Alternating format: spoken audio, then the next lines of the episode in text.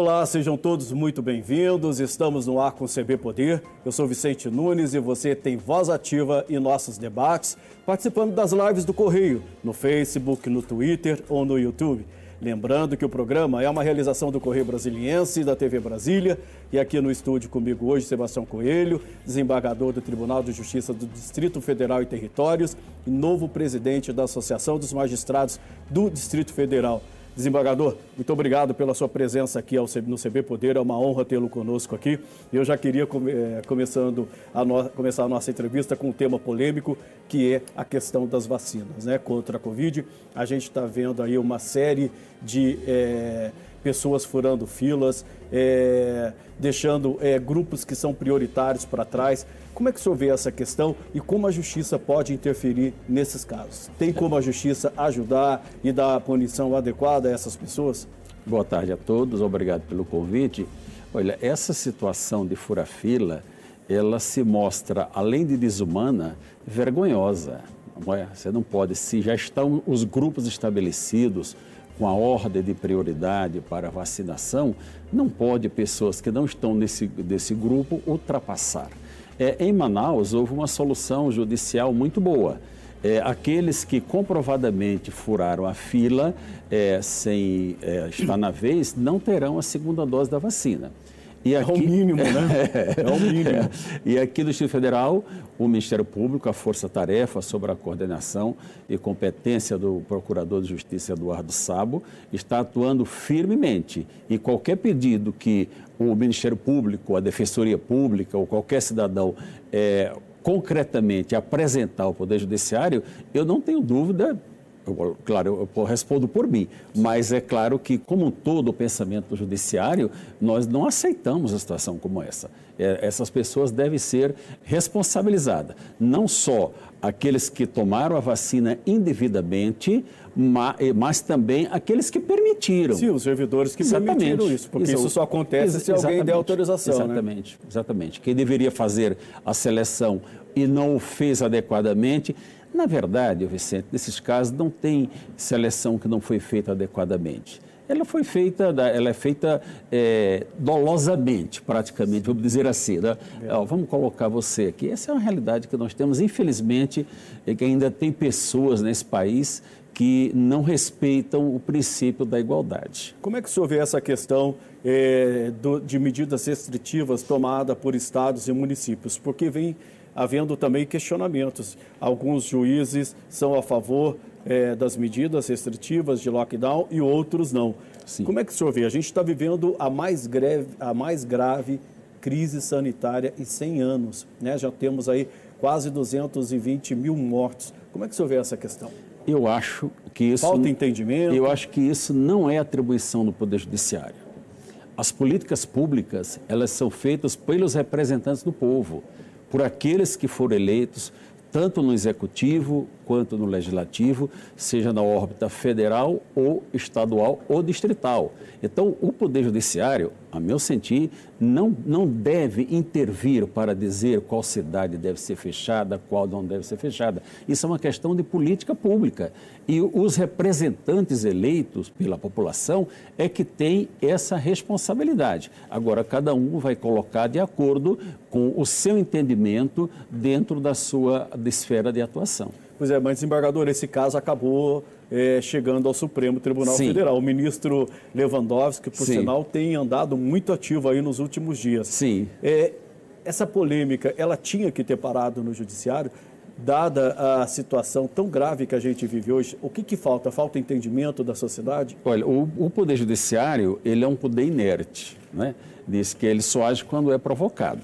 Então, qualquer magistrado, inclusive os senhores ministros do Supremo Tribunal Federal, ele só age de, depois que alguém lhe apresenta uma demanda.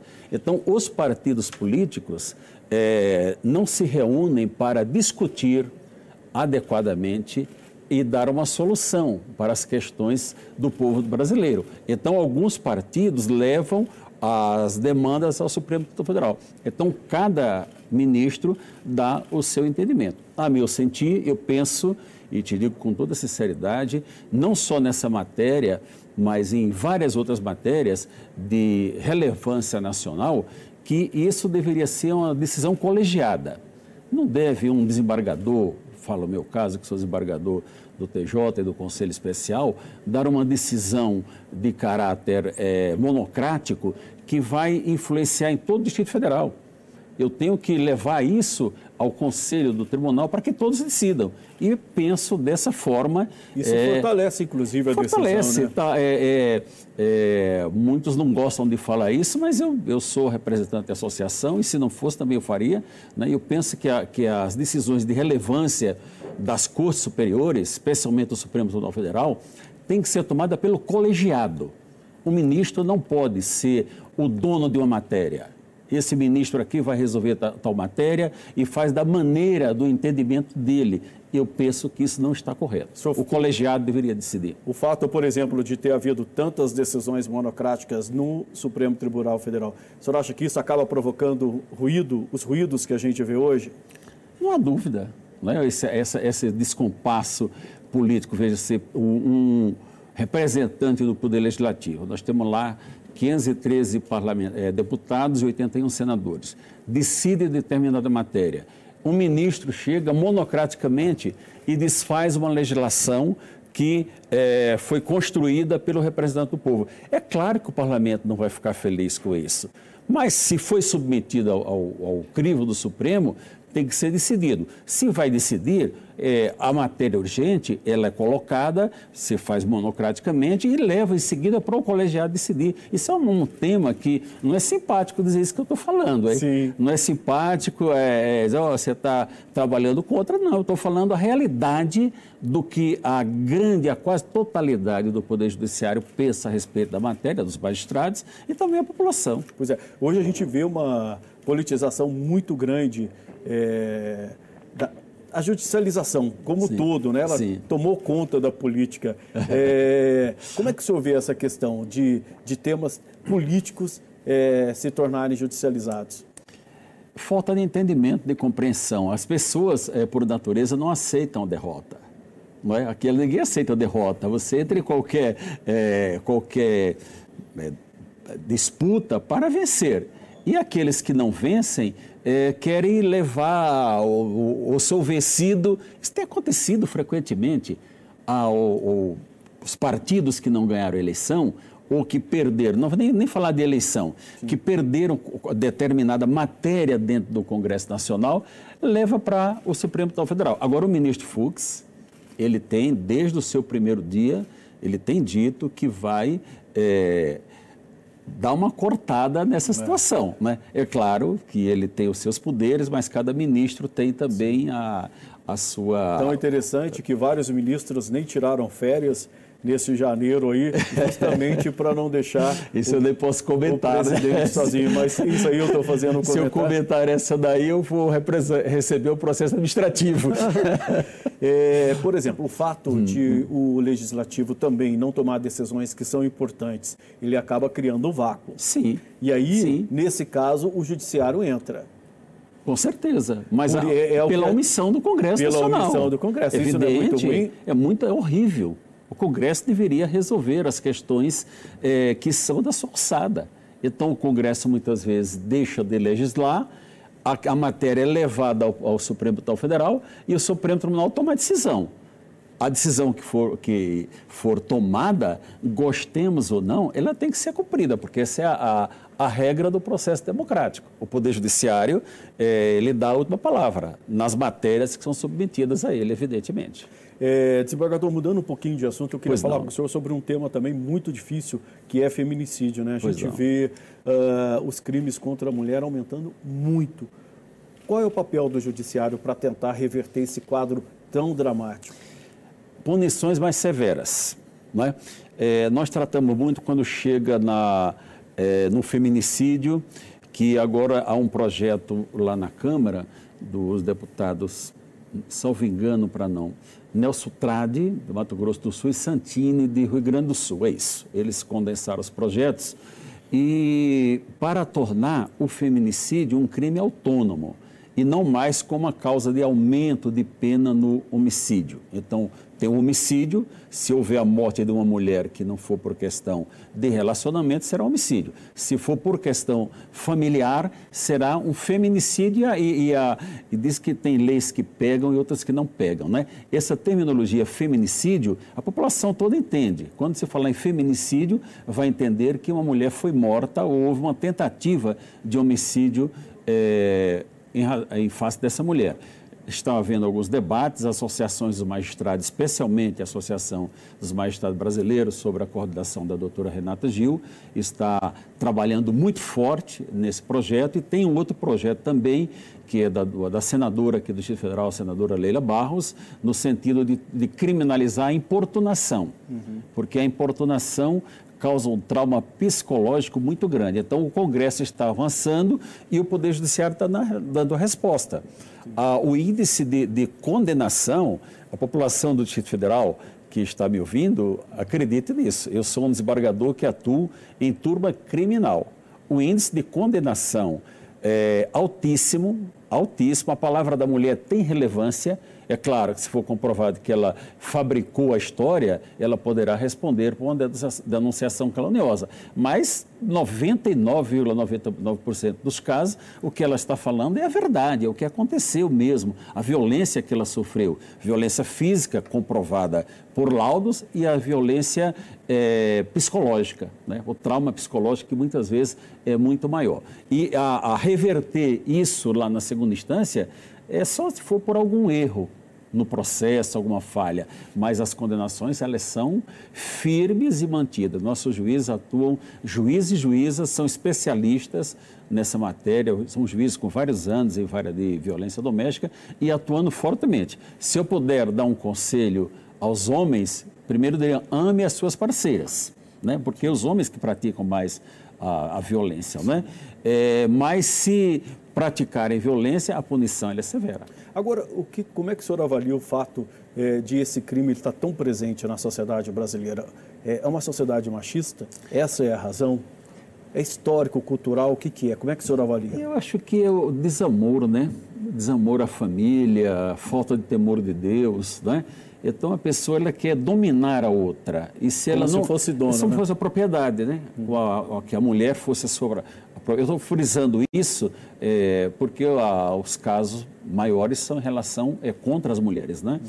É, então, alguns homens eles se acham dono das mulheres, eles não, não, não, não, não aceitam ser contrariados. Então, quando eles são contrariados, tomam atitudes que são tipificadas como crime e são responsabilizados. E o senhor acha e de que forma que se pode reverter isso? Educação, logo ali cedo nas escolas, qual é o caminho que o senhor acha? É desde cedo, desde cedo, ensinando em casa, é o filho que vê o pai desrespeitando a mãe o tempo todo, ele vai criando, ele vai crescendo ah, criando dentro de si de que aquilo é normal. Então ele vai fazer a mesma coisa quando ele tiver um relacionamento com alguém, porque ele muitas vezes ele vê dentro de casa, infelizmente, não é?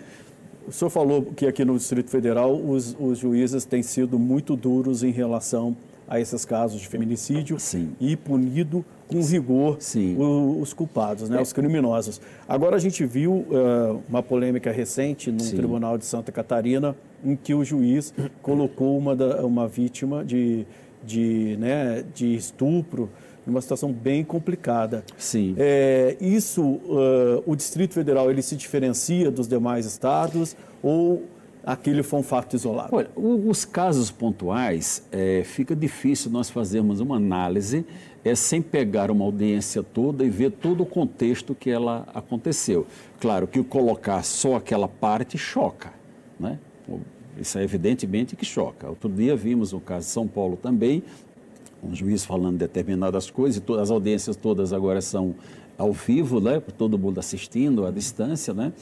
Então, agora, comentar um caso concreto sem conhecer a sua profundidade, a gente pode cometer uma injustiça, não é? Pode cometer injustiça. A prudência indica que o, o magistrado ele seja sempre sóbrio, ele seja cauteloso com o falar, seja cauteloso no escrever, porque é, tudo aquilo será analisado pelas demais instâncias e também hoje é, julgado, o juiz é julgado pela sociedade. É, a gente é. vê em tantos outros casos, não só nesse, mas também Sim. de abuso de autoridade, como foi Sim. o caso de desembargador é, em Santos, né, uhum. que desacatou um policial porque exigiu que ele usasse máscara no momento Sim. de pandemia. A gente também viu uma magistrada andando no shopping pregando uh, o não uso de máscara, dizendo que não tem pandemia nada, que tudo isso é invenção da mídia. Isso, uh, é, como é que o senhor vê? Não deveria ter uma punição mais adequada a esses magistrados? É. Porque, por exemplo, a gente, só para complementar, desculpe te interromper, não, mas a gente também viu, viu uma magistrada, uma desembargadora na Bahia presa por corrupção. É, é, é estranho para a sociedade isso, porque né, ela se sente um tanto desprotegida ou não. É, o caso, o caso de Santos e da outra magistrada, que eu não sei de qual estado, acho que é Minas Gerais, Minas, não é? é?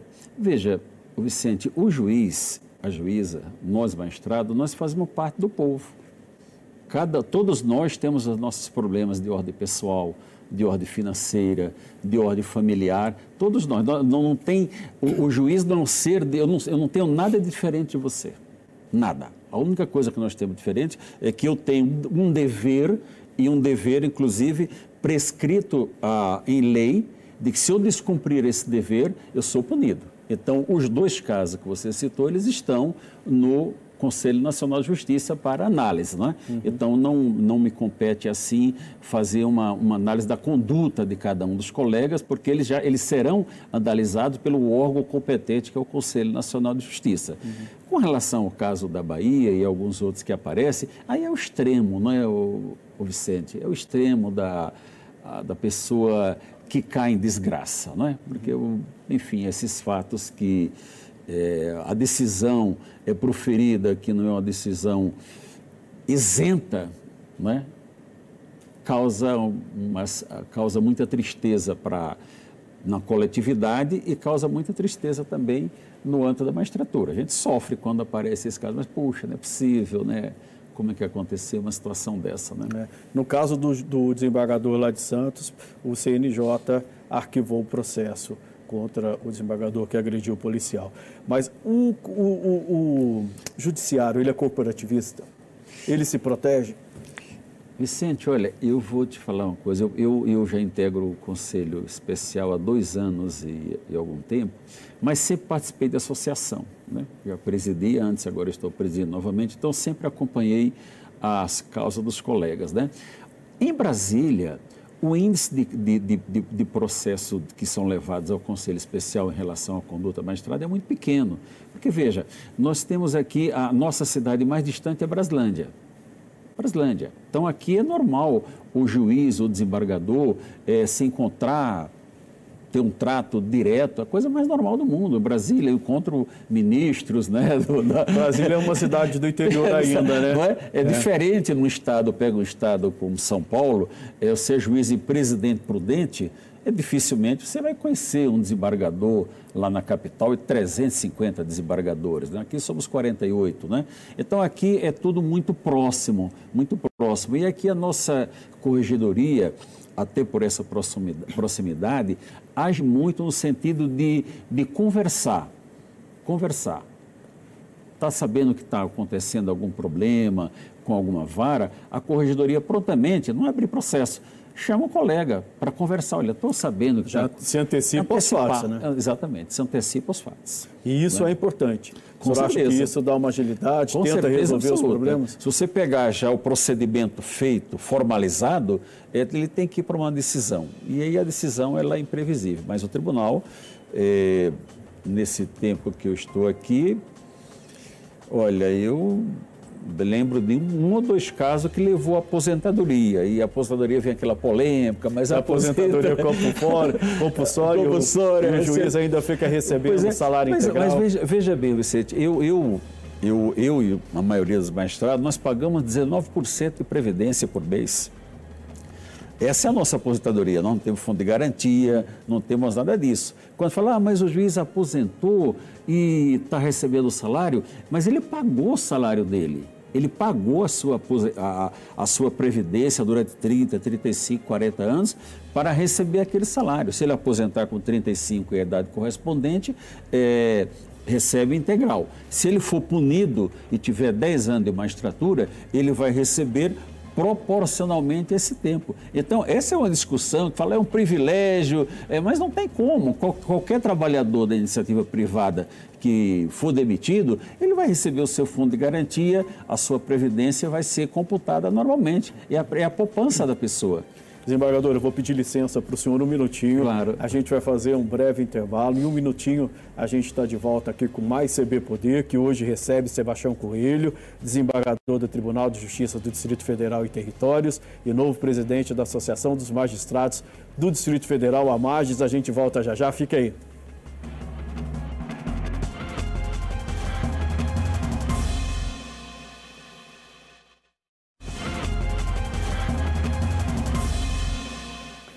Estamos de volta com o CB Poder. Hoje recebemos aqui no estúdio Sebastião Coelho, desembargador do Tribunal de Justiça do Distrito Federal e Territórios e novo presidente da Associação dos Magistrados do DF. Desembargador, conversa, começa, é, continuando aqui a nossa conversa, nós falamos é, talvez dos excessos que venham sido, é, sendo cometidos pelo Supremo Tribunal Federal. Mas também o CNJ, o Conselho Nacional de Justiça, tem, tomou a iniciativa de legislar, ou não? É, o CNJ ele é um órgão muito importante. Ele é um, um órgão muito importante até para evitar os abusos de poder, né? Mas algumas normas que o, que o CNJ edita, elas são é, as, muitas vezes até contrárias à legislação. Como ele é um órgão é, não tem, que não tem um caráter permanente, os conselheiros vão se renovando a cada dois anos, né? Então, muita, muitas normas são feitas e é, para abrangência nacional, mas a realidade de Brasília não é a mesma realidade de Manaus ou de Alagoas, que é minha terra. Então, não é, não é a mesma realidade, né? Teria que ter uma, uma, uma ponderação. Então, os tribunais, é, é, por exemplo, te dar um, um exemplo aqui, é, um ano e pouco atrás, o nosso tribunal ah, quis implantar ponto eletrônico. E nós resistimos, porque não era adequado. Estou contando uma coisa interna, né? Sim. E eu fui pesquisar, o próprio CNJ não tem ponto eletrônico. Uhum. Eu digo, então como é que você vai, quer implantar ponto eletrônico para os outros, você não tem, né? Mas logo veio a pandemia e essa questão é, foi resolvida. Então eu penso que é, essa nova administração aí com, com o ministro Fux, né, vai sistematizar, são muitas normas. Qual é o papel que o senhor acha que o CNJ tem que ter, sobretudo neste momento? O papel ele é de, de formulador das políticas para a magistratura e de punição, de corrigir quando houver, houver a, as denúncias, não é? Mas eu, eu, eu, eu sinto no CDJ é, assim, muita vontade de, de legislar. Não é o papel não é para normas que caberia ao, ao, Poder Legislativo. Tanto é que muitas dessas normas, é, as associações vão ao Supremo Tribunal Federal e o Supremo torna-se efeito. Diz, não, isso aí não, não pode trabalhar dessa maneira. Então, eu, eu vejo por conta da grande rotatividade.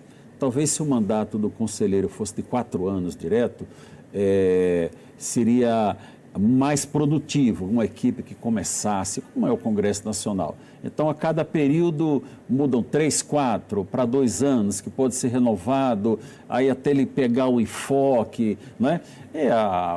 anda bem porque tem os servidores lá, os servidores tanto os concursados que dão continuidade. Que dão né? continuidade. Os servidores do CNJ, agora mesmo você viu aquela polêmica, que eles foram a, ao Supremo, foram a, ao Congresso para dizer, olha, esse conselheiro que está sendo indicado, uhum, é, entendeu? Está ainda em, em, votação no Senado, eu não posso nem eh, me adiantar, mas veja que os próprios servidores do órgão se mobilizando para dizer, olha, isso aqui é um órgão importante né, para a coletividade, não é?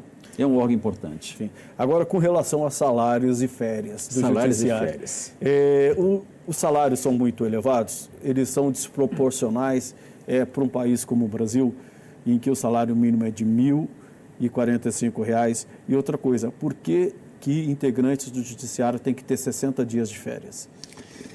Essa, essa é uma polêmica que vem sempre para discussão, né? Bom, os salários são públicos, né? O salário do ministro do STF é, são 39 mil reais, né? 39 mil reais. É, e vem descendo a 5% para cada. Se você for comparar com um salário mínimo, é claro que é um valor elevado. Agora, se for comparar com o trabalho que está sendo feito, quanto ganha um executivo da Volkswagen? Quanto ganha um executivo de uma grande empresa aqui em Brasília ou no Brasil? É, qual o grau de preparo para essa pessoa chegar a esse ponto? Às vezes eu vejo deputados, já ouvi deputados falar assim: ah, o juiz estudou, é, decorou umas questões lá para fazer um concurso. Meu amigo, não é assim. O juiz ele decide causas de milhões, ele decide a liberdade. Ele decide a liberdade do cidadão, decide, é, é, é, ele protege o cidadão contra o abuso do Estado. Veja, então essa, essa, essa, pessoa, ela tem que ter uma tranquilidade, além da independência funcional, ele tem que ter uma independência financeira. Agora, eu vou colocar, porque é público, o, o salário do ministro do Supremo, 39 mil, ele desconta 19% de previdência. Após descontar os 19%, do que sobrar, desconta mais 27,5% de imposto de renda. Aí você analisa se o ministro do Supremo Tribunal Federal que nesse cálculo aí dá uns 27, 28 mil reais líquido por mês, se é um salário exorbitante. Evidente que não é. E agora, se, quando... O problema é que são os penduricalhos, né? É. Porque isso... aí você vira e mexe e vê alguém lá recebendo por mês 240 mil reais, não é muita coisa? Mas muitas vezes, Vicente, esse, esse recebimento são de, de verbas que o Estado deveria pagar em determinado período e não pagou. Por exemplo, é, houve algumas verbas que na União, especialmente, foram pagas pela TR. E recentemente o Supremo Tribunal Federal disse não, é, o índice de correção não é esse, é o IGPM. É claro que se você recebeu pela, pelo índice de correção e houve uma decisão ou uma mudança de entendimento da, do Congresso de que o índice é outro, você vai fazer o ajuste. Uhum. Lógico que você, o Estado ficou 5, 10 anos sem pagar aquilo e vai pagar, evidentemente que dá um valor elevado. Uhum. Agora, com relação a alguns juízes ganharam mais, o juiz da União não tem isso, uhum. Agora você pega um, um juiz, uma comba. Vamos dar um exemplo de Goiás, uhum. daqui pertinho. O colega é juiz em Lusiânia, ok? Então ele é responsável por uma vara em Lusiânia. Ele é designado para responder em Águas Lindas, para responder é, em Novo Gama, Cidade Ocidental ou em Cristalina.